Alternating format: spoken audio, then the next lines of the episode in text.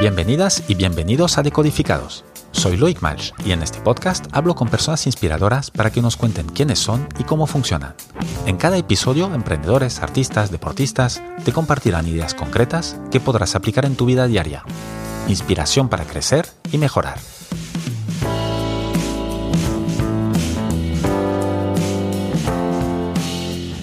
Mi invitada de hoy es Diana Bayard Cerdán. Diana es cofundadora y CEO de The Smart Lollipop, una piruleta inteligente capaz de detectar enfermedades a través de la saliva. The Smart Lollipop empezó ganando el IFES Dream Big Challenge Innovation de Barcelona en 2017, entre 7.000 participantes. Ha formado parte de varios programas de aceleración como UNICEF Lab, Ship2B o Imagine Silicon Valley y ha ganado múltiples premios. Diana es especialista en innovación disruptiva y desarrollo de productos human-centric. Tiene experiencia en consultoría de innovación y creatividad, liderando procesos de innovación a través de la metodología Design Thinking and Design Doing.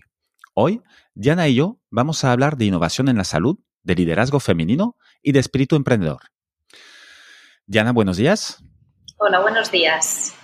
Eh, primero de todo, felicidades por vuestras nuevas oficinas que os acabáis de mudar hace poco. Gracias, sí, sí, estamos muy contentos. Estáis ahora en el Parque Tecnológico de la Universidad de Girona. Exacto. Con, laboratorio y sala de prototipaje privada. Eh, sí. Eso es, me imagino que es un paso importante, ¿no? ¿Qué, cambia para vosotros esto? Pues mira, cambia mucho porque hasta ahora uh, nosotros trabajábamos en remoto y teníamos el laboratorio en Estocolmo. Entonces, teníamos el investigador allí en Estocolmo por una colaboración que hicimos con la Universidad de Estocolmo por una subvención que recibimos.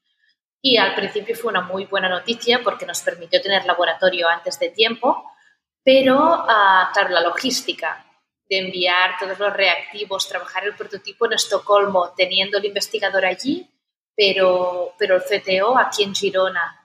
Uh, pues claro, fue, fue un gran challenge, ¿no? Trabajarlo todo a distancia y sobre todo muchos envíos a Estocolmo y aquí.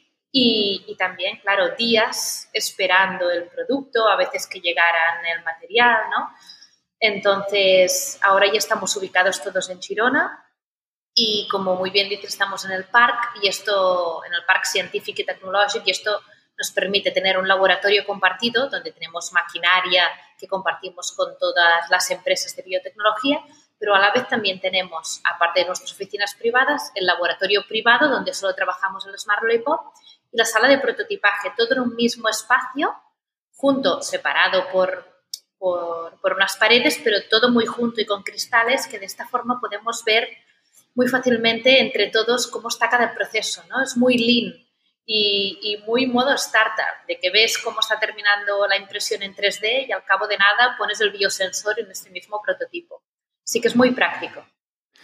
Ahora estamos en 2022, en noviembre de 2022, a, finales. Eh, esto, y es un paso importante, como nos acabas de comentar, para vosotros poder tener oficinas propias. ¿Cómo empezó? Bueno, o qué es primero es Smart Lollipop y por ¿dónde tuviste que pasar, tuvisteis que pasar antes de llegar a este primer eh, achievement, no? Uh, Smart Lollipop es el dispositivo médico que se basa en un caramelo inteligente, recuerda mucho una piruleta o al conocido chupa chups, uh, pero realmente es un dispositivo que diagnostica enfermedades a través de una muestra de saliva y después digitaliza los resultados en una plataforma online. Es decir, el objetivo es sustituir la clásica analítica de sangre siempre que podamos tener ese mismo diagnóstico en saliva con el nuestro Smart Lollipop en lugar de con sangre. Tan fácil como darle al paciente una piruleta que capta la saliva, pero que además es inteligente. Y me imagino que el paciente, en este caso, el target es niños, ¿no? Sí, empezamos en pediatría porque justamente es donde hay el mayor problema a resolver por la dificultad de realizar uh, analíticas de sangre en los niños y también por la cantidad de análisis de sangre que no se realizan por la experiencia que supone para el paciente. Para no pinchar al niño, ¿no? Exacto, y para no pinchar al niño hay mucha información del paciente pediátrico que nos perdemos, que no tenemos. Es decir, es, perdón que te corte, es decir, es una elección de los propios pediatras prescindir de información para no crear una mala experiencia en el paciente niño. Exacto. Y, por los métodos que hay ahora mismo es normal que escojan esta, esta opción. Es decir, las, las, guías de recomendación de salud pediátrica dicen, las guías de, recomendación del niño sano, dicen que, por ejemplo, los niños deberían hacerse uh, el screening genérico, es decir, todos los, los niños deberían pasar por el análisis de hipercolesterolemia y también de celiaquía a partir del año que viene. Pero no se está realizando porque la hipercolesterolemia es asintomática y si el niño no tiene síntomas, no le harás pasar por una prueba invasiva como es la analítica de sangre.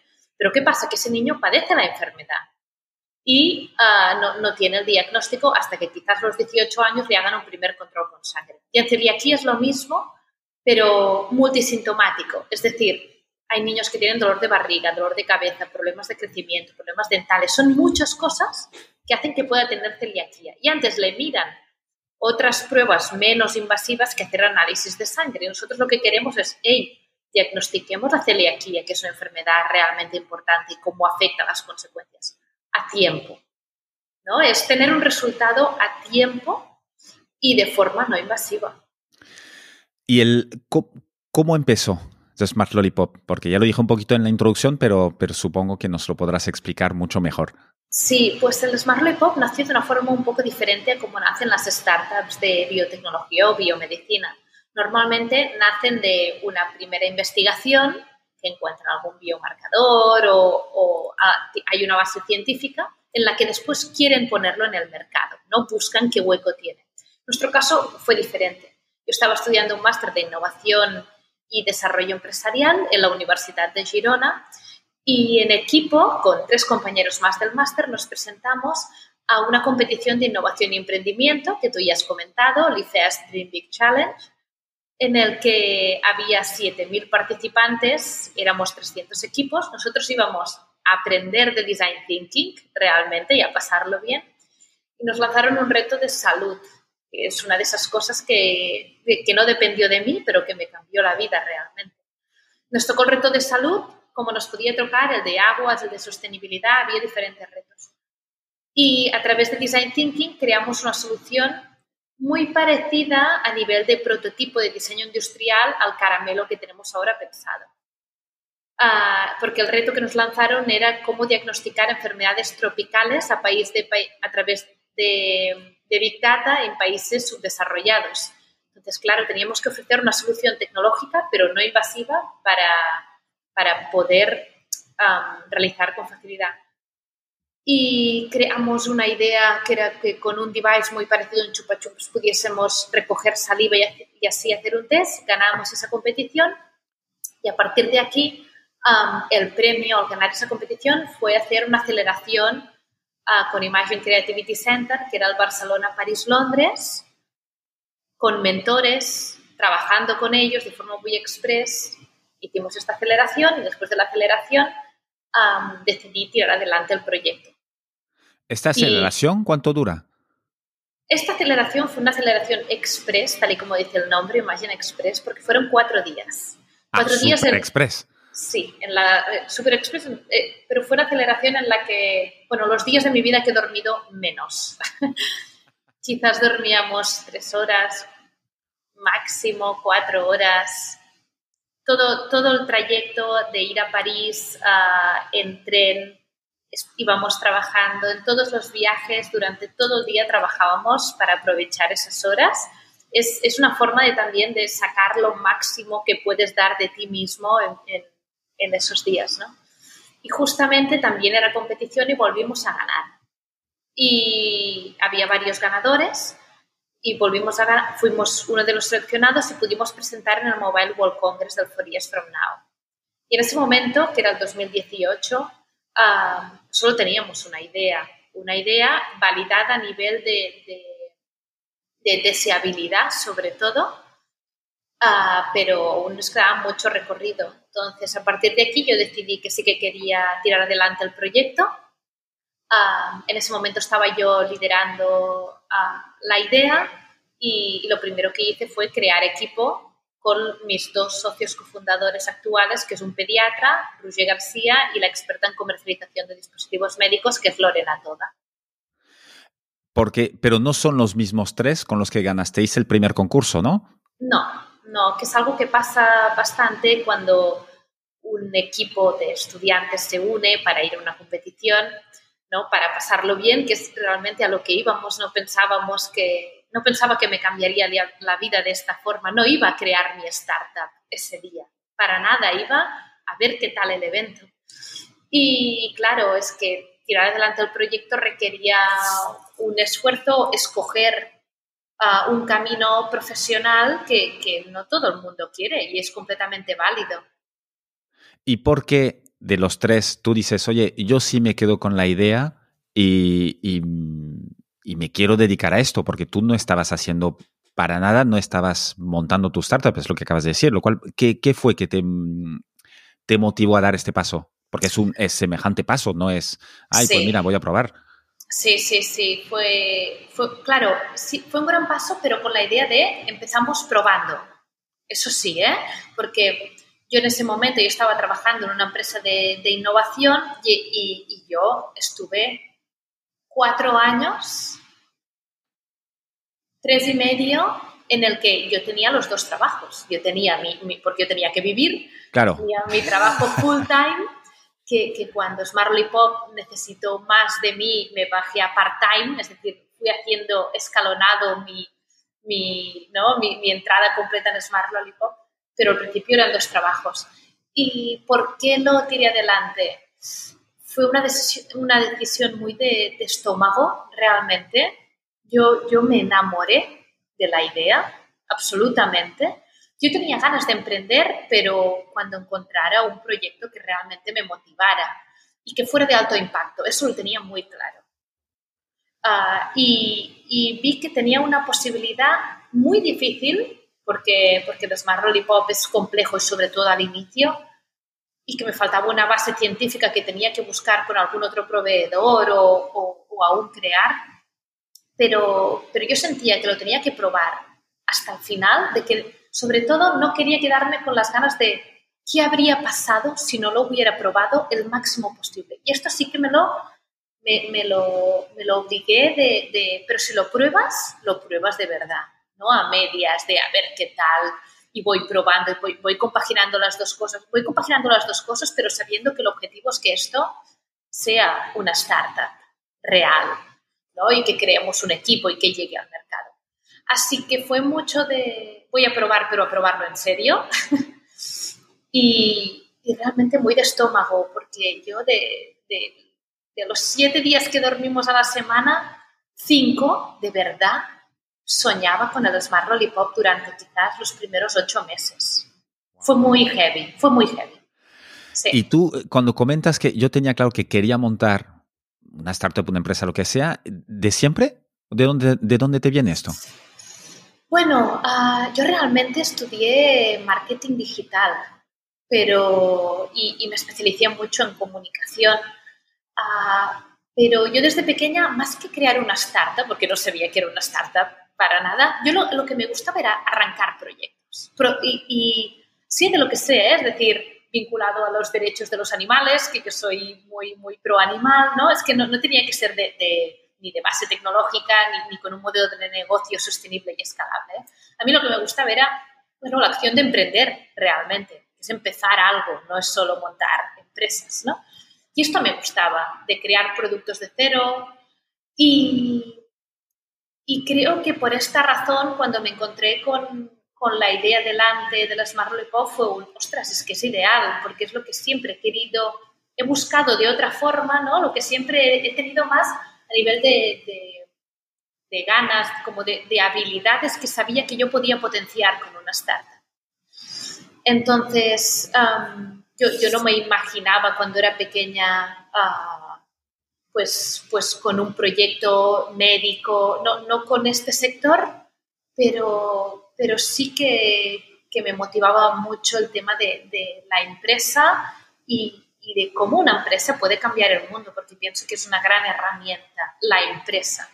Se puede cambiar el mundo de muchísimas formas, ¿eh? desde la docencia, siendo profesor, uh, siendo investigador, pero la herramienta empresa, porque yo la veo como una herramienta pura, en formato SL, que nos permite probar rápido y avanzar, pues, pues creo que es una oportunidad cuando tienes esas ganas de, de crear proyectos y hacer cosas. Entonces, arrancas con esto, eh, ganáis dos concursos seguidos eh, y, buenos concursos con muchos participantes, decides quedarte con la idea, tus otros dos eh, compañeros de inicio de aventura no. ¿Cómo encuentras a Roger y Lorena? ¿Cómo los buscas y cómo los encuentras? Sí, pues mira, a, Lorena realmente la conocí en, en un pitch, porque cuando al principio, cuando haces cuando estás empezando, haces mucho speech, ¿no? Para darte a conocer. Pues yo hice, hice un pitch y ella también estaba allí y nos conocimos y ella empezó siendo mentora mía realmente, como la persona experta que te ayuda y, y, que, que, realmente dedicada, dedicaba bastantes horas por un tema de, de, feeling, porque al fin y al cabo, cuando alguien te ayuda eh, en este punto en el que no tienes nada, es porque hay feeling, te caes bien y, seguramente pensaba, vamos a ayudar a esta chica a ver si podemos que, la idea que tiene pues llegue a buen puerto, ¿no? O, al menos que avance. Y, y, ella al principio estaba como mentora mía, pero hubo un punto en que yo le dije, Lorena, es que yo te necesito dentro del equipo, yo te necesito como socia, no como persona externa. Y, aceptó y dijo que sí, porque yo le dije, o te necesito a ti o una Lorena. Y no me refiero a tu perfil, me refiero a cómo nos entendemos como persona, porque hay muchos perfiles expertos en comercialización de dispositivos médicos, pero, pero no todos servirían para la Smart Lollipop a nivel personal, claro. Y, y aceptó. Y entonces Lorena conocía a Rouget, que es el pediatra, por temas personales, no por temas laborales, sino porque sus hijos se, se conocen. Y, y, dijo, oye, ¿por qué no vamos a hablar con le explicas la idea y a ver qué le parece. Y me puso en contacto con Roger, le fui a conocer, le conté el proyecto y Roger se fascinó por la idea muy rápidamente. Nos ha pasado ¿eh? con la comunidad médica, pero no solo que, se fascine, sino, que, yo quería que fuera socio. Entonces, uh, fue clave que Roger, aunque bueno, Roger tiene muchísima experiencia uh, eh, en, su sector, y, nunca antes había emprendido, pero Roger llevó un emprendedor dentro suyo completamente. Entonces, ah, fue, fue una suerte, porque realmente es, es así, encuentro que, que, a veces encontrar las personas indicadas es estar en el momento ideal, ¿no? Y, y, claro, irte moviendo para encontrarlas, pero, pero en ese momento, pues Roger se enamoró de la idea, empezamos a trabajar juntos y porque siempre hemos probado con la gente antes trabajar juntos, antes de, formalizar algo y, nos dimos cuenta que los tres trabajábamos genial, complementados. Y ahí los metiste socios dentro de Smart Lollipop. ¿Fue casi al principio? Uh, bueno, creamos la SL en 2020. Juntos, ¿eh?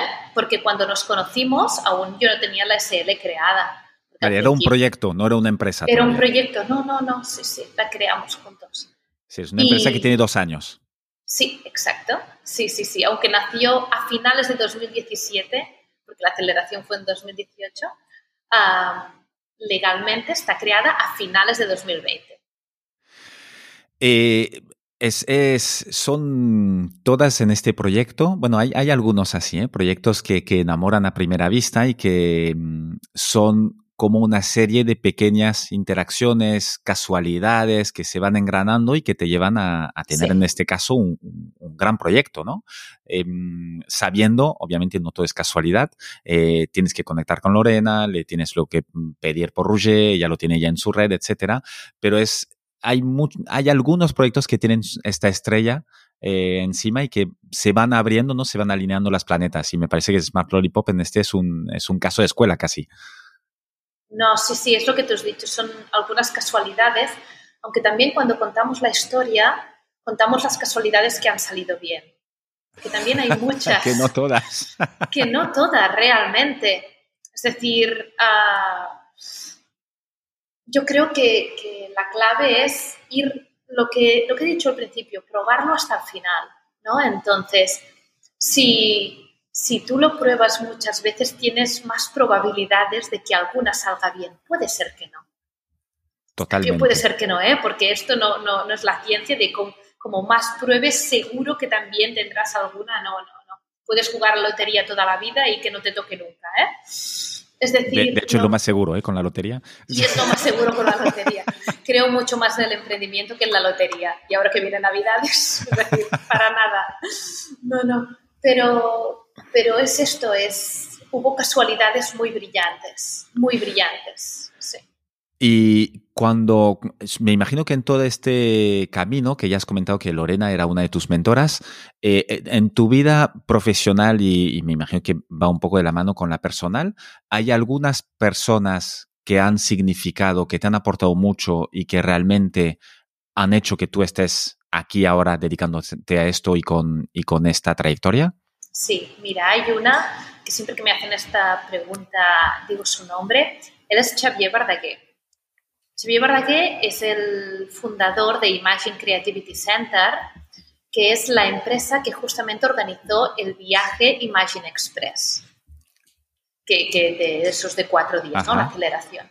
Entonces, cuando yo terminé el Imagine Express, Xavier me comentó, me dijo, ¿qué, qué quieres hacer con este proyecto? Lo puedes intentar o guardarlo en un cajón para cuando sientas que es el momento. Y creo que, que fue un mostrar siempre las dos opciones de, hey, es que como tú lo sientas, ¿no? Porque es importante cómo lo sientes.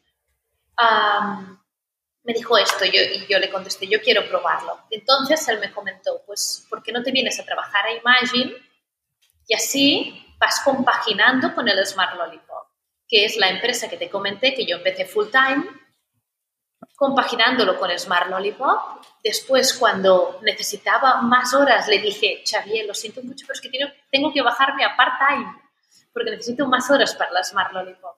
Me bajé a part-time y finalmente tuve que dejarlo. Eh, tuve que dejar Imagine, ¿no? Pero más que, y claro, Imagine era ayudando a emprendedores, emprendedores en proyectos de innovación disruptiva. Yo pude aprender muchísimo pero sobre todo, con lo que más me quedo de Xavier es que, que yo durante unos años fui una esponja. Es decir, Xavier es una persona que, que ha emprendido varios negocios, Imagine es su última empresa, pero antes ha tenido otras, uh, que siempre está muy involucrado con la innovación, con ayudar a emprendedores. Entonces, cuando tienes a alguien cerca con esta actitud emprendedora tan fuerte, esto, si, si estás en modo esponja, lo absorbes. Y, yo creo que más que, que Xavier me ofreciera poder trabajar en su empresa ser, y que sea de innovación disruptiva y poder compaginarlo con Smart Lollipop, más allá de esto que a nivel práctico y profesional fue de un gran valor, un gran valor, más allá de esto me quedo con el poder haber, eh, haber estado cerca de una persona que, transmite emprendimiento y motivación y pruébalo en cada acción que hace. Entonces, rodearte de personas que te inspiran, ostras, va muy bien, y sobre todo al inicio, que los inicios son muy difíciles. Totalmente, no tiene precio. Entonces, me quedaría sin duda con el nombre de Xavier Bardaguer. Y ahora que estamos hablando de personas, antes comentaste que con Lorena hicisteis un match y, no todo, hay muchas personas que tenían, bueno, muchas, eh, que tenían su expertise, pero no todas eh, servían porque no tenían esta conexión. Y da la casualidad, que no es casualidad, que sois tres, eh, tres fundadores, dos de los cuales son mujeres, que no es el ratio, digamos, de, de, las startups, que suele ser, bueno, está más bien en torno al 15%, ¿no? Eh, este liderazgo en femenino, eh, ¿cómo lo definirías? ¿Cómo lo ves? ¿Qué crees eh, que aporta de positivo en estas andaduras empresariales? Ah, nos aporta a todos, es decir, que el liderazgo sea en femenino, ah, nos aporta a mujeres sin duda porque tenemos que, que entrar más fuertemente en este sector empresarial, pero nos beneficia a hombres y mujeres porque realmente creo firmemente que, estamos produciendo un cambio en, las, organizaciones, empresariales y, y en cómo generamos una estrategia en, en el que todo el equipo se siente involucrado. Es decir, el liderazgo femenino es para que hombres y mujeres lo lleven a cabo. Significa un liderazgo ah, con una escucha muy activa, un liderazgo que, quiere crear impacto en la sociedad, no solo cuando el producto está en el mercado, sino también durante. Ah, esto es algo muy importante, que, que el impacto no solo está cuando tu producto llega al consumidor o llega a la sociedad, sino, ostras, toda la gente que vamos conociendo hasta llegar a ese punto, a las personas que entran como trabajadores en, la compañía, aquí, puedes generar muchísimo impacto.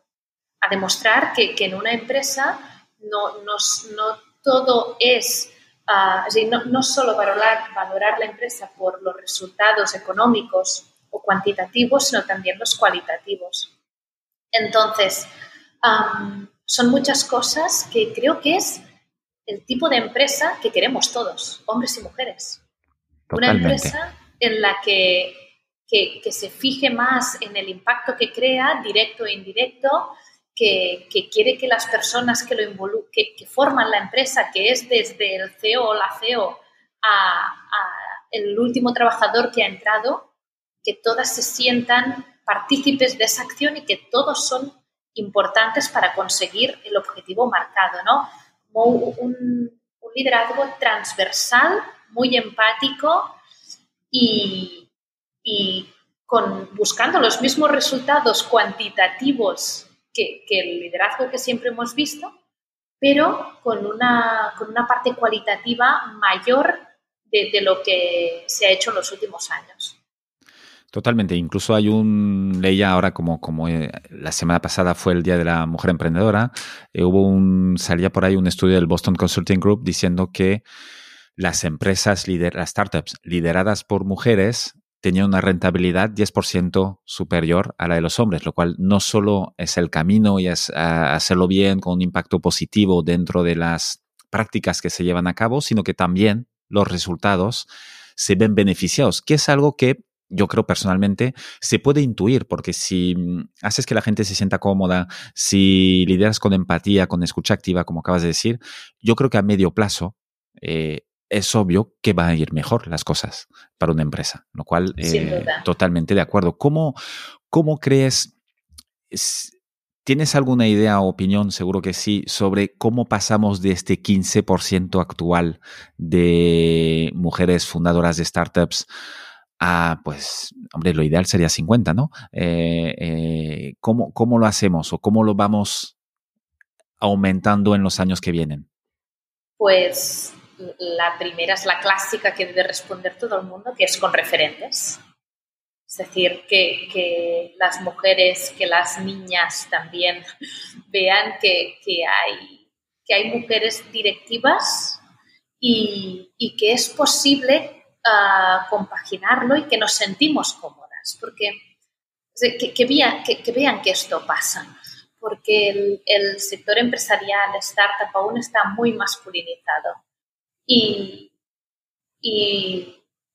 hay que demostrar que, nosotras estamos cambiando un poco la, eh, la forma en que, en que se gestiona para que todos y todas nos sintamos a gusto. Y cuando digo todas y todas, creo que no solo tenemos que, es que no deberíamos separar, por un lado se tiene que separar, pero hombres y mujeres. Bueno, es que esto nos va en contra. Por ejemplo, hay un artículo que, eh, científico que se llama Don't pitch like a girl. No hagas un pitch como una mujer.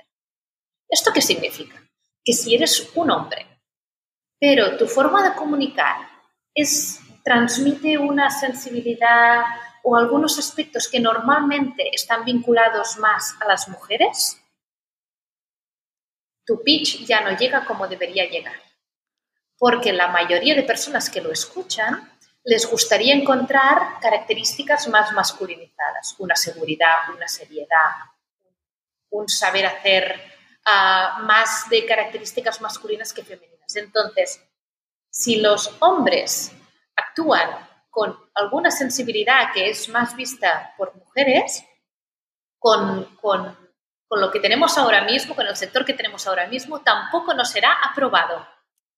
Entonces, las mujeres venimos a romper con este patrón de cómo tiene que ser la persona, ya no digo hombre o mujer, la persona líder de una empresa. Nosotros venimos a romper con esto. No vamos en contra de los hombres, sino vamos a romper con este patrón, que también hay mujeres ¿eh? que lo han cogido, que a mí no me sirve para nada que haya 15 o 1% de mujeres que son emprendedoras, pero que el 5% de este 15 lideran con características masculinas. No, mujer, no, ostras, que venimos a hacer el cambio, ¿no? Entonces, lo que tenemos que hacer es todos hombres y mujeres, sin importar en qué te sitúes o como si no te sitúas en, ninguno de los dos, pues que, que, el liderazgo que hacemos sea realmente inclusivo y que no puedan decir, si presentas como una mujer, seas no una mujer, ya no vas a gustar tanto.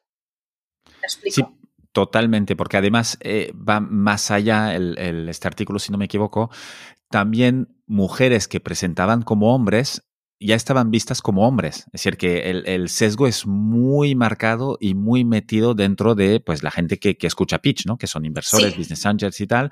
Da igual la persona, pero tienes que mostrar estos eh, estas maneras, valores masculinos para que yo pueda confiar en ti y darte dinero, lo cual es bastante triste. ¿Es encajar en un patrón o no? Pues, pues vaya, no vamos bien. Totalmente. No vamos bien, no tenemos que encajar en un patrón para ser mejor o peores directivos de startups. ¿Tú te has encontrado algunos momentos concretos de conflicto, de, de, crisis en Smart Lollipop o antes, donde después de que pasara esto, tú pudieras decir, oye, mira, yo actué de esta manera más en sintonía con valores o, formas de ser más etiquetadas como mujer y gracias a esto he podido salir bien de esta situación?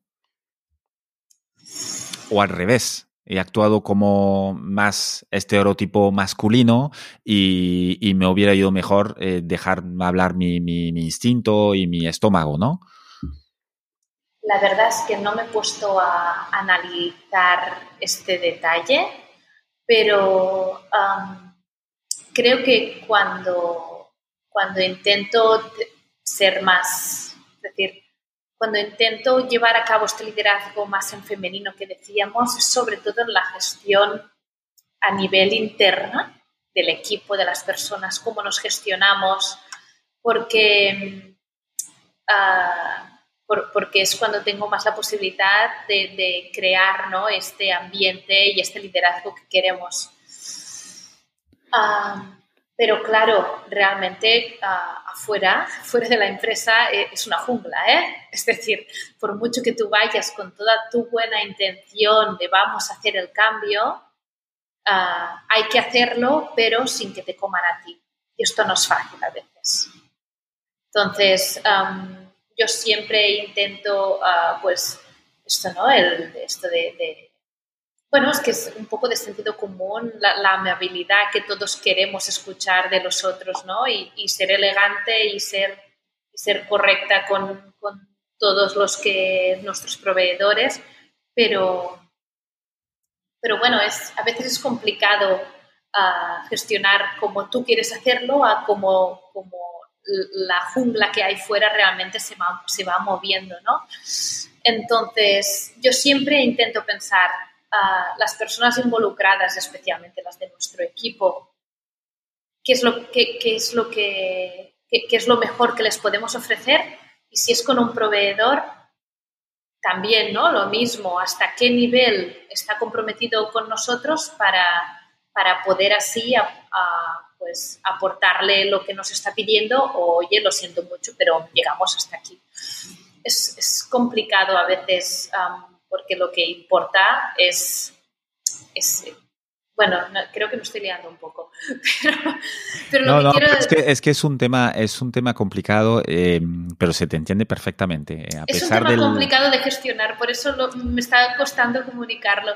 Pero a nivel interno con las personas lo cuidamos muchísimo y de cara afuera con los proveedores o, o con partners también, pero siempre intentando cuidar por delante de todo la casa, que son las personas que la forman y el equipo. Y a veces ves algún proveedor se cruza contigo que habéis empezado a colaborar, pero que lleva una forma de, trabajar que no te gusta, que no encaja con tus valores. Entonces, lo que diría es, pues aquí lo, lo mejor que se puede es apartarlo, ok, trabajamos hasta aquí y, somos elegantes y coherentes y, y, ok, pero gracias y adiós, como haría Maricondo con las cosas que tienes que ordenar.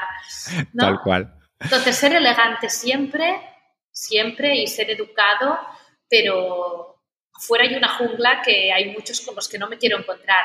Entonces, con amabilidad, pues es, este es nuestro pequeño mundo que vamos a tirar adelante y no, no encajamos, no pasa nada, no todo el mundo encaja y continuamos por nuestro camino.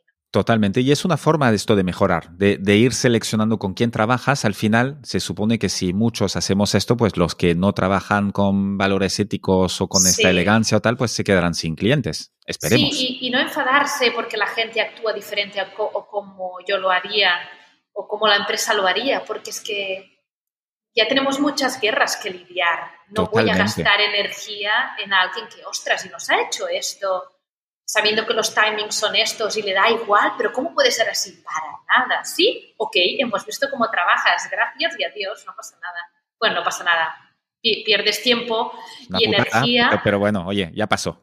Pero lo importante es solucionarlo a tiempo y, enfadarte con, los, con lo que realmente tienes. que... Es poner energía en lo que realmente importa, es esto. ¿Cómo, ¿Cómo cuidas tu energía? Porque es un tema muy importante este. Tú lo tienes muy eh, bueno, por lo que acabas de decir, entiendo que es una, una de, las, de los criterios, de las facetas que cuidas especialmente. ¿Le, pones atención a dónde y a qué dedicas tu energía? Sí. soy una persona con que siempre intento estar muy en paz conmigo, ¿no? Estar muy... es, es, lo que siempre busco, ¿no? de y, mira que me he puesto en, en, Smart Lollipop y justamente estar en una startup es algo que te saca completamente de tu zona y, ostras, ¿cómo encuentro la paz? Pero ah, un día me dije, yo lo que quiero es en el equilibrio, en el desequilibrio, porque estar en una startup es desequilibrio constante, encontrar el equilibrio. Entonces, aprender a vivir con esto estando bien, porque es bueno el desequilibrio en una startup porque significa que vas avanzando y vas probando cosas. Si en una startup, antes de salir al mercado, estás completamente lineal y bien, es que yo creo que podrías correr más, ¿no? Entonces, mm, hemos decidido correr lo máximo que podamos dentro de que es un dispositivo médico y sus tiempos son muy largos y hay base científica, pero, pero sí que era una velocidad que te lleva así, ¿no? Entonces, lo que tú habrás dicho, focalizar la energía en lo importante, uh, es, una pregunta que me hago cuando algo me saca de mis casillas o que alguien no contesta, a alguien sobre todo de fuera, ¿no? O que no contesta bien o, que, o que trata a alguien del equipo de alguna forma que, ostras, pues no, no debería haberle contestado así, ¿no? Y las cosas me ponen nerviosa o, entregas que se hacen tarde y, es porque nos han dejado en un segundo escenario cuando para nosotros es lo más importante. Ah, pues, pues lo, que, lo que intento es ¿Cuál es la mejor forma de solucionar este problema? Vayamos a objetivo, ¿vale? Pues cambiar esto o, acelerar por este lado. Hacer así, hacer un zoom out, mirar el árbol, eh, no mirar el árbol, sino mirar el bosque y decir, vale, pues ha pasado esto, no es tan importante porque hay una solución, ¿no? O, no te enfades porque enfadarte no, lleva a ningún sitio. Ah, yo creo que, que el enfado es positivo porque nos activa cosas. El enfado o, el, que las cosas no salgan bien. Al principio yo me encontré con muchos nos. De esto es demasiado difícil, uy, no, mejor ven cuando esté más adelantado. Sí, claro, más adelantado. Es que es muy fácil decir esto, ¿no? Yo me encontré con muchos nos, pero no me frustraba. Era un, vale, es tu opinión, me parece muy bien, pero, pero ya, ya lo verás. Y realmente, ah, por ejemplo, hace un tiempo nos vino un proveedor, nos dijo, ostras, nos encantaría trabajar con vosotros. Y yo le dije, ya, hace tres años hablamos con un compañero tuyo y dijo que lo veía demasiado complicado, pero al final estamos aquí, ¿no? Pero todo el mundo puede confiar en la innovación disruptiva. Es normal, es normal. Ah, entonces, cuando pasan estas cosas que te frustran, que te enfadan, y la energía en positivo, sí, pues, ¿cómo lo vamos a solucionar? Es, es lo que intento. ¿Y en tu vida personal tienes algunos trucos para esto? Para, para no sé, meditas o, o, es algo que tienes intrínseco y tienes esta capacidad de hacer este, este zoom out, de tomar altura, como acabas de decir? Pues creo que para mí es mantener la Diana de siempre. La Diana de siempre le encanta pasar tiempo con su familia.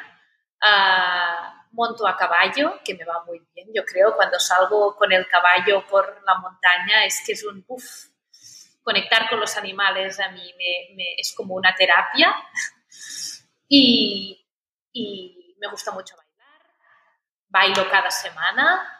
Entonces creo que es continuar haciendo las cosas que realmente me definen como Diana, porque si no a veces el emprendimiento hay un circo, circo mediático que yo le llamo, tienes que tener una posicionamiento a nivel de imagen personal, tienes que transmitir una serie de...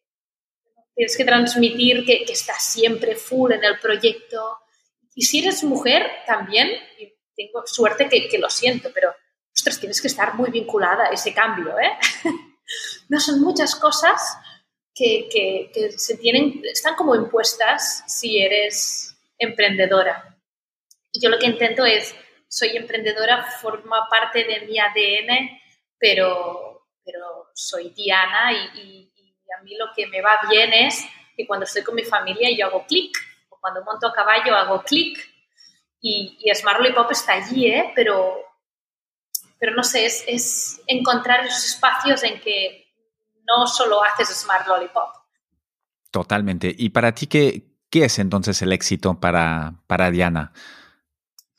Pues mira, para mí el éxito ah, diría que es ah, conseguir crear impacto en el mundo ah, de, forma que lo que decía antes, que ese, ese, impacto no sea solo en el resultado, sino en el tiempo que lo vas, que, que, vas trabajando. ¿no? Creo que no solo tenemos que, que vincular el impacto a cuando el producto llega al mercado, sino cómo ha sido todo este tiempo hasta llegar a él, uh, cómo, cómo, se han cuidado las personas, cómo, ha sido la sostenibilidad en tu empresa, cómo han sido los valores durante todo este tiempo, qué, qué has ido aportando al mundo antes de salir al mercado, ¿no? Uh, entonces, uh, diría esto, generar impacto positivo en el mundo y a las personas que están vinculadas en el proyecto y, y, y, que la forma de conseguirlo sea ética y positiva y, que, que, te genere paz, felicidad, estarlo haciendo. Porque por mucho que tengas un proyecto exitoso a nivel económico de números, para mí, si yo no estoy en paz, si yo no aporto felicidad, felicidad, la, la palabra felicidad es muy así, no aporto bienestar lo máximo que puedo a las personas que están involucradas en este proyecto, pues para mí no es éxito. Para mí no es éxito. Lo que comentas del camino, que leo entre líneas porque ya te has referido varias veces y una muy eh, de manera muy, muy clara, eh, estás en un sector donde los caminos son largos. El, hasta que llegue el producto al mercado, en tu caso no estamos hablando de cuatro o cinco meses.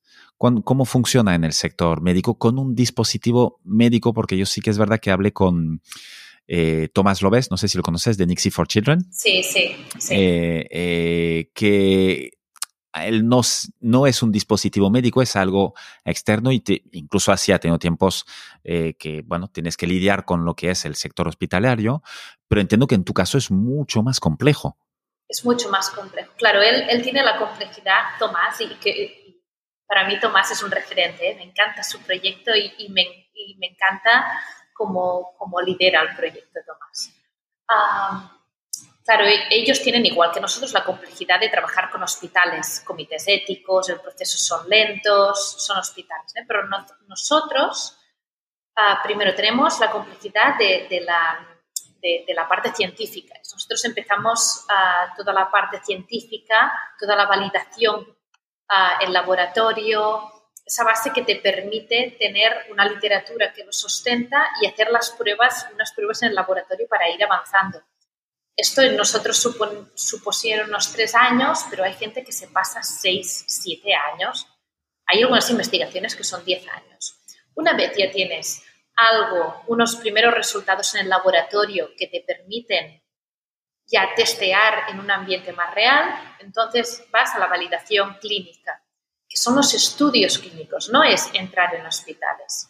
Un estudio clínico significa lo que tienes que hacer es demostrar la factibilidad del producto. En nuestro caso, lo que hacemos es comparar el resultado que tenemos con el Smart Lollipop con una analítica de sangre para demostrar que es el mismo resultado. Nuestro gold standard, que se llama, es la sangre, pero nuestro, nuestro point of care es con saliva, ¿no? Entonces hay que demostrar que tiene la misma fiabilidad. Entonces, después de los estudios clínicos que pueden durar uno o dos años o, o, más según los diferentes diagnósticos que se vayan haciendo, hay la regulatoria, que aquí ya es lo más complejo, porque es demostrar a nivel con todos los resultados y tener el ok de la agencia de regulación que este dispositivo médico, ah, los resultados son correctos, que no crea problemas de salud para el paciente, que no se puede atragantar, que no es tóxico. Ah, bueno, son, una serie de pautas que tú tienes que, tener en cuenta para poder pasar la regulatoria, tener el mercado, la, la marca CE y que sea considerado un dispositivo médico. Nosotros además tenemos la complejidad que no solo es un dispositivo médico, sino que es un dispositivo de diagnóstico.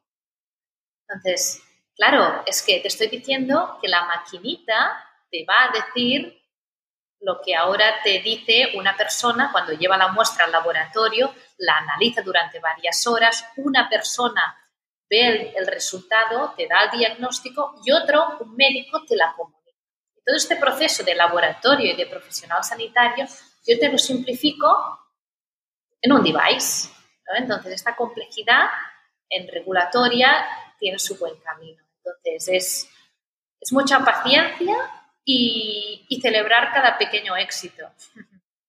Y el cuánto, cuánto primero de todo, que, que mira, no, no me venía hasta ahora, es decir, ¿lo tenéis ya en marcha o está todavía en qué fase está? ¿En la fase de estudios clínicos? el año que viene empezamos los estudios clínicos para hipercolesterolemia y para celiaquía. Entonces, ya, eh, ahora ya lo han probado algunos usuarios para tener los primeros resultados, pero la, validación clínica, que es la que se tiene que hacer para ir a regulatoria, es la que ya hacemos el año que viene. Empezamos con hipercolesterolemia y después celiaquía. Y el objetivo después es ir sacando diferentes diagnósticos con el Smart Lollipop. Cada diagnóstico es un estudio clínico diferente. Pero nosotros ya saldremos al mercado con los dos primeros diagnósticos y poco a poco iremos aumentando. ¿Y tu, y tu previsión es cuándo crees que saldréis al mercado? Si todo va bien, porque lo que, lo que siempre asusta más en, estos casos es la regulatoria, porque formas parte de, a veces estás un tiempo esperando a que el organismo te pueda notificar que eres un dispositivo médico. Entonces, si todo va bien, finales de 2024, 2025, esta es la aproximación, sabiendo que todo empezó en 2018. ¿eh? Claro, son muchos años. Son muchos años. Claro, son siete años. Sí. ¿Cómo y, mm, ahora que has dejado eh, Imagine Creative, eh, vives desde Smart Lollipop, no solo tú, sino más personas, ¿cómo os habéis financiado hasta ahora? Pues mira, al principio empezamos con subvenciones públicas. La primera subvención pública fue la gran fiesta, la primera vez que te entra una cantidad importante que te permite tener full time al investigador, comprar reactivos, probar con las impresoras 3D. Y esto fue en, en 2020, justamente. No, perdona, 2021, porque creamos la SL ya con el objetivo de pedir la subvención y esperando que, ojalá nos la dieran y nos la dieron. Ah, después conseguimos otra subvención pública también, la primera fue europea, la segunda nacional. Hemos ido consiguiendo diferentes ah, premios económicos pequeñitos, pero que para un dispositivo médico ayuda, ¿eh? Ayuda, pero es, es mira, este, este paquete de reactivos nos va a salir gratis, pero es un paquete de reactivos, no es... Entonces son pequeñas ayudas y a finales de, de este julio cerramos la primera ronda de financiación privada con Business Angels y fondos de inversión. Y, también un, un, préstamo en ISA. ¿Y cuánto dinero en total hasta ahora? Uh, mira, es que lo de las subvenciones es, com es complicado porque recibes un 70% al principio y después el resultado, pero medio millón con cuenta entre una cosa, entre subvenciones, un poco más de medio millón, entre subvenciones, um, rondas y, y ENISA, porque ya solo con rondas y ENISA ya son medio millón. Sí, con los 600, 700. Claro, pero esto no te da para siete años. No, claro, porque nosotros, pero esto lo conseguimos en 2020, como te he dicho. Entonces, parte de tu trabajo, me imagino, es ir eh, buscando dinero ahora. Sí, siempre. Es decir, el trabajo de OCEO siempre es conseguir financiación, más allá de muchas cosas más. Es decir, conseguir financiación, gestionar el equipo, estar al día de, todos los next steps y, todo el producto, aunque tú no seas quien lleva el detalle del producto. Uh, también soy la que saca la basura los viernes, es decir, sí, pero, pero bueno, yo creo que todo CEO o mujer o hombre, uh, el, algo que tiene que hacer y que se lo debe pasar bien haciendo, es uh, conseguir financiación, sea pública o privada, especialmente la privada, que es como la más, eh, es la que te genera, ¿no? Más momentos más de estrés o porque estás muy pendiente de, de muchas personas y de su feedback, pero sobre todo que se lo pasen bien consiguiéndolo, porque es, es lo que hacemos. ¿Y tienes alguna estrategia en especial para buscar esta financiación privada? ¿Aplicas algo que crees que es distinto a los demás? Mira, en nuestro caso la ronda fue la primera ronda privada y fue muy bien. Es decir, normalmente uh, dicen que, no sé si un 5%, de, del 100% de personas a las que presentas, creo que solo entran un 5%. Creo que más o menos este es el porcentaje. Todos los pitch que haces, podemos decir que en nuestro caso fue un 97% los que entraron, 98%, sí. Uh, mi estrategia fue más que hacer muchos pitch, mira, vinculado a la energía, más que ir haciendo muchos pitch porque te invitan a muchos sitios y que puede haber alguien que, que quiera invertir, fue seleccionar los business angels a los que quería ir, que, creía que, podía ser interes, que les podía interesar, y los venture capitals vinculados a impacto salud. Es decir, seleccionar, hacer la primera estrategia de creo que a estos les va a gustar si esto no les gusta, voy a ir abriendo, clic, clic, clic, clic, y quizás acabo haciendo cinco pitch al día o, o, más, ¿vale? O los que sea. Pero mi idea era un calidad más que cantidad.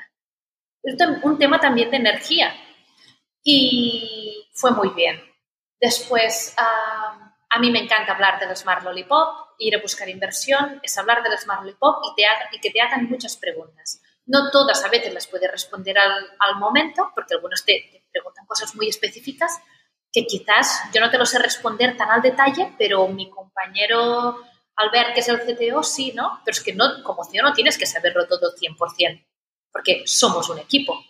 Entonces, mm, tener seguridad de, ostras, espera que mm, por la tarde te lo envío por email y te lo respondo al detalle, ¿no? Es decir, esta tranquilidad de, de de saber lo máximo posible, pero siendo conscientes que somos un equipo y la última, que es como yo siempre terminaba los pitch, yo hacía el pitch, explicaba bien el proyecto, la tecnología, next steps, cómo, cómo hemos llegado hasta aquí. Y al final volvía al slide del equipo y les decía, um, esto es el Smart pero con la imagen que me gustaría que os quedarais al final es con esta. El slide donde hay todo el equipo, porque somos una startup de innovación en fase inicial, innovación disruptiva, para pediatría es que es, complejo, pero por esta razón puedan salir cosas diferentes a lo planificado, pero con quien tenéis que confiar no es en, que el mercado escogido os gusta, sí, que el producto en el momento que llega en el mercado también ah, es interesante, pero ahora mismo tenéis que confiar en estas personas. Así terminaba los speech, porque es con quien yo confío. Con, con el equipo de la Smart Lollipop, no, no, solo por la estrategia que tenemos marcada, sino um, si las cosas no salen bien o no salen como, como pensábamos que saldrían, ¿cómo haremos el cambio? ¿no?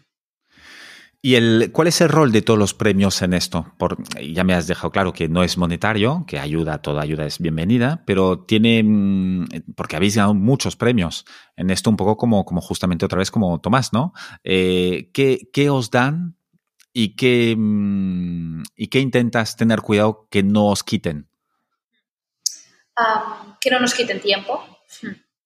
Y ahora es lo que tengo que revisar más. Al principio sí que me apuntaba mucho más a todo lo que me, hey, quizás te interesa esto, quizás te interesa lo otro, y creo que es lo que se tiene que hacer al inicio de todo para llegar a la gente.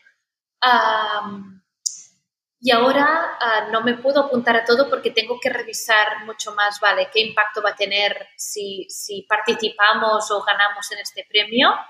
Y, o, o qué me va a robar de tiempo, sobre todo. Porque nunca he tenido miedo a que nos roben una, la idea porque es que si lo quisieran hacer ya lo estarían haciendo desde el primer día. Y, y a ver, lo que yo cuento, no, no, te voy a contar cómo hacemos el biosensor, qué es propio o de qué forma es el diseño industrial al detalle en qué capta la saliva. ¿no? Esto te lo voy a contar si realmente eres un partner o un inversor y hay un EDA en medio y, y es, es, un contrato de confidencialidad y está todo bien detallado. ¿no? Entonces hay que ser consciente de qué explicas y qué no no todo el mundo tiene que saber todos los detalles, no es necesario. Y, y sobre todo es esto, um, ahora es, es, es, pensar muy bien el impacto, en el impacto que supone de visibilidad o, o económico, si es el caso, o, o, qué comunidad lo está organizando, por ejemplo. Nosotros fuimos los ganadores, los ganadores del i4Kids, que es... Um, era la competición de salud pediátrica que se organizó el año pasado y este año se ha vuelto a repetir. Y, y, justamente fuimos los ganadores, pero si no hubiésemos ganado, ya participar, ser uno, uno de los finalistas en esa competición ya, ya, hubiera estado muy bien para conectarte con la comunidad médica. ¿no? Entonces, no todo es ganar, sino es estar en esta competición con quién me puede conectar. Claro, porque por ejemplo esta de i4Kids era del Hospital San Joan de Déu, ¿no? Mm, exacto, exacto. Cual que es el referente de pediatría eh, y que me imagino que te abre muchas puertas y conexiones, obviamente. Exacto, justamente fuimos los ganadores de la penúltima edición, pero es que si no hubiéramos sido ganadores, hubiera sido muy interesante igualmente haber estado allí por, por las conexiones que, que hubieron y que mm, vinculado al circo mediático que he dicho antes, ¿no? Uh, parece que todo buen CEO o emprendedor debe presentar y ganar. Uh, lo importante es continuar luchando y, y, me lo recuerdo siempre, gane o, o no gane. Lo importante siempre, siempre, siempre es continuar luchando. Diana, para ir acabando, un par de preguntas más, eh, sí. para no, no, abusar de tu tiempo y tu energía. El, ¿Qué libros sueles eh, regalar o recomendar o te han marcado de forma especial? Pues mira, a nivel de, emprendimiento, uno de mis libros preferidos es, Empieza con el porqué de Simon Sinek, que es, da muchísimas lecciones de comunicación y de liderazgo y de cómo liderar. Es decir, cómo uh, conectas uh, tu día a día con el con, lo que estás haciendo. Y sin duda es uno de mis libros preferidos. ¿Y alguna película o documental? Um, cuando miro películas acostumbra a ser uno de esos momentos de muy diana, ¿eh? muy para desconectar.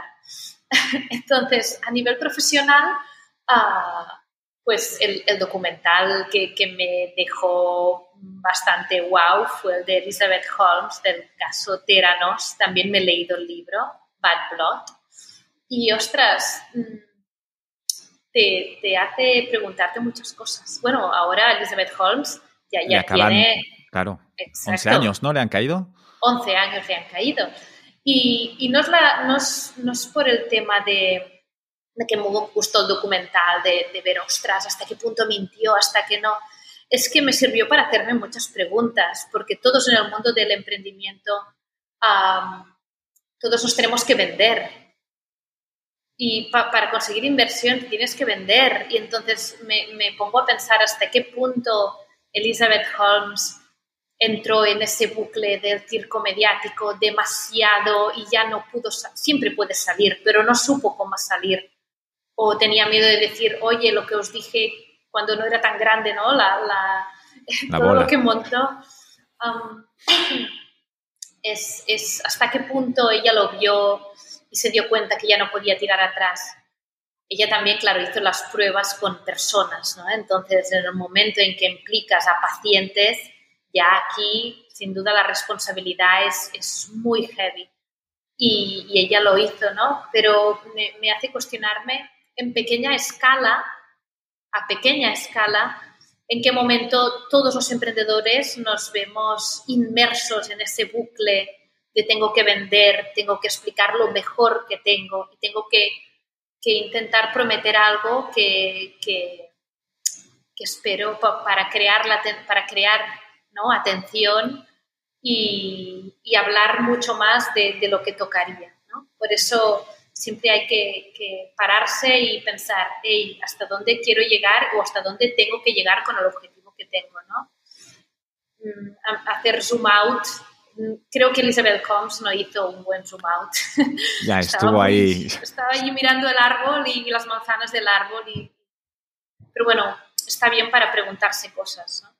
Totalmente. Te pasaré, te pasaré el link de un post que vi esta mañana, eh, justamente de un investor y speaker de, de, eh, de, de, especializado en startup, un islandés, que justamente habla de esto, de este circo mediático, que de tanto eh, interés por cada parte, eh, de tanto intento de vender algo que a veces no hay, que incluso en, el, en la cultura del, del, Silicon Valley, que es eh, fake it until you make it, que es es dentro, todo el mundo sabe que no es verdad, eh, ya, se, ya a veces pues te pasas de frenada, eh, como, como le pasó a esta, a esta chica, ¿no? Sí. El... Una última pregunta, Diana. Si tuvieras la posibilidad de tener una lona gigantesca delante de cada escuela y que pudieras poner ahí un mensaje que viera todo el mundo, que pasan delante, que entran, que salen, ¿qué pondrías? Pues yo lo tengo muy claro y lo que pondría sobre todo en una escuela, para que lo vieran los niños y las niñas, sobre todo, y los profesores también, y, los padres y las madres también, ¿eh? porque sirve para todos, pero sobre todo para los niños pondría que todo el mundo tiene algo en lo que es muy bueno, así que no pares hasta encontrarlo. Y sobre todo para los niños y las niñas, porque um, sí que ahora parece ¿no? que se intenta llevar a cabo una educación más personalizada, pero es complejo con, con el currículum académico que tenemos que cumplir sí o sí. Entonces, esta es la frase que, que a mí me hubiera gustado escuchar cuando yo era pequeña. Porque yo no era una niña de, de buenas notas, la verdad, sobre todo en, en, cuando era adolescente. Yo, mi, mis notas hicieron un bajón y, y, yo me encontré con muchos profesores que no creían en mí. ¿Y Porque lo notabas? Sí, hombre, sin duda. Sí, y mi autoestima hizo así, hacia abajo, hacia abajo, hacia abajo. Y, y hay muchísimos niños que les pasa esto, niñas, es que estoy convencidísima. Pero en todo el mundo hay algo en lo que destaca, es saber encontrarlo. Y en el momento en que lo encuentras, conectas contigo y entonces crees en ti, importantísimo, porque por mucho que conectes si no crees en ti es complicado, pero pero es esto, es encontrarlo, darte cuenta, darte cuenta tú, ¿eh? que no se den cuenta los otros, es igual, los otros que vayan a la suya.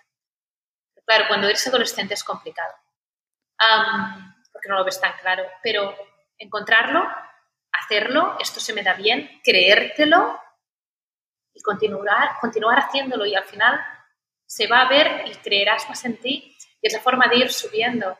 Yo cuando encontré... Las habilidades vinculadas al emprendimiento o a la comunicación o a la creatividad, que son creo las, las que más me, caracterizan justamente son muy útiles para una startup de innovación y creatividad con una experiencia de usuario y del paciente tan importante.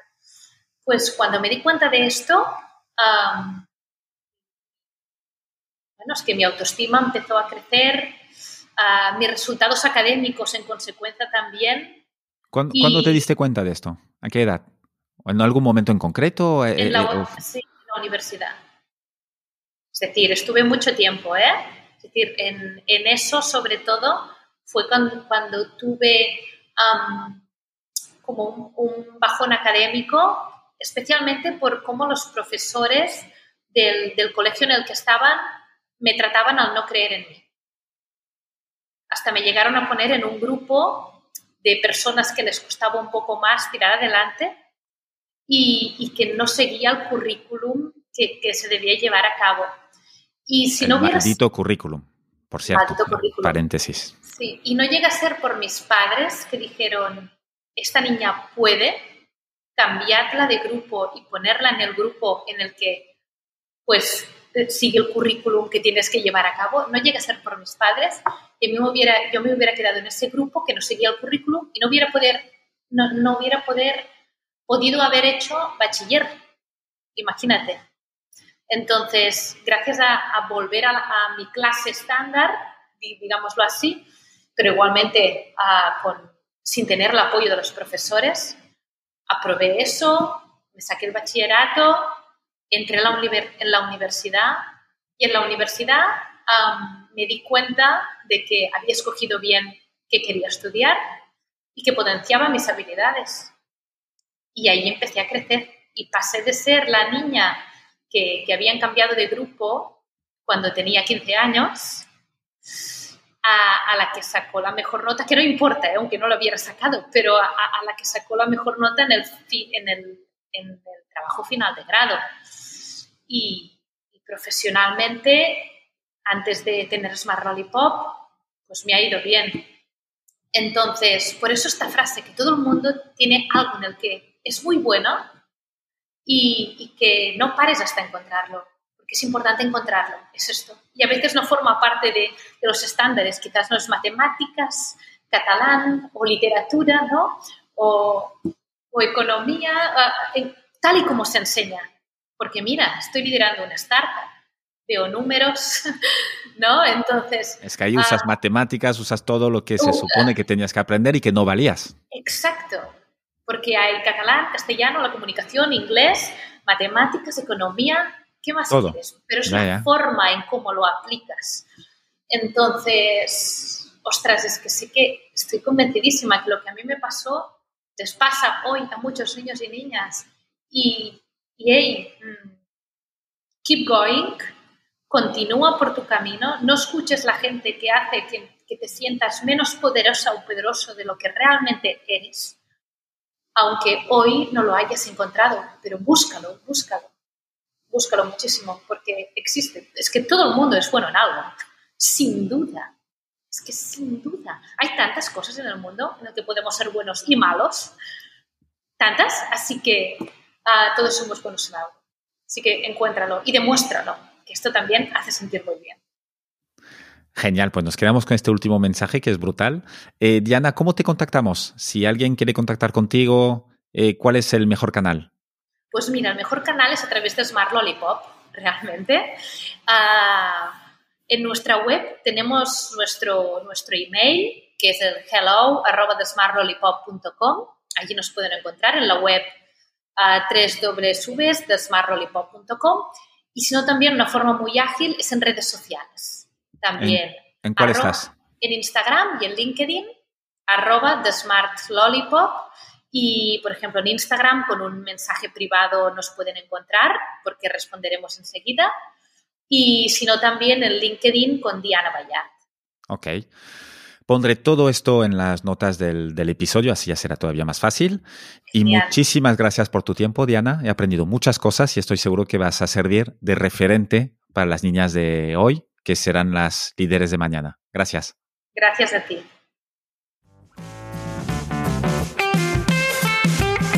Muchas gracias por haber escuchado este episodio hasta el final. Te quiero pedir una cosa más antes de que te vayas. Puntúa el podcast y ponme un comentario.